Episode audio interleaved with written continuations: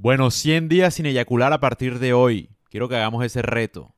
Todos los hombres. Empezamos hoy 7 de mayo y acabamos el 15 de agosto, un domingo. ¿Quién se le mide? Hagámosle. Hagámosle para ver qué pasa. Muchos hablan de los beneficios y tal, pero hay que experimentarlo. 100 días al menos. ¿Quién dijo miedo, papá? Y si bueno, hay que, si tienes novia, hay que decirle a tu novia que, que, ajá, que, que estás intentándolo, mi hermano, porque ni por la madre hay que eyacular durante 100 días. ¿Quién dijo yo?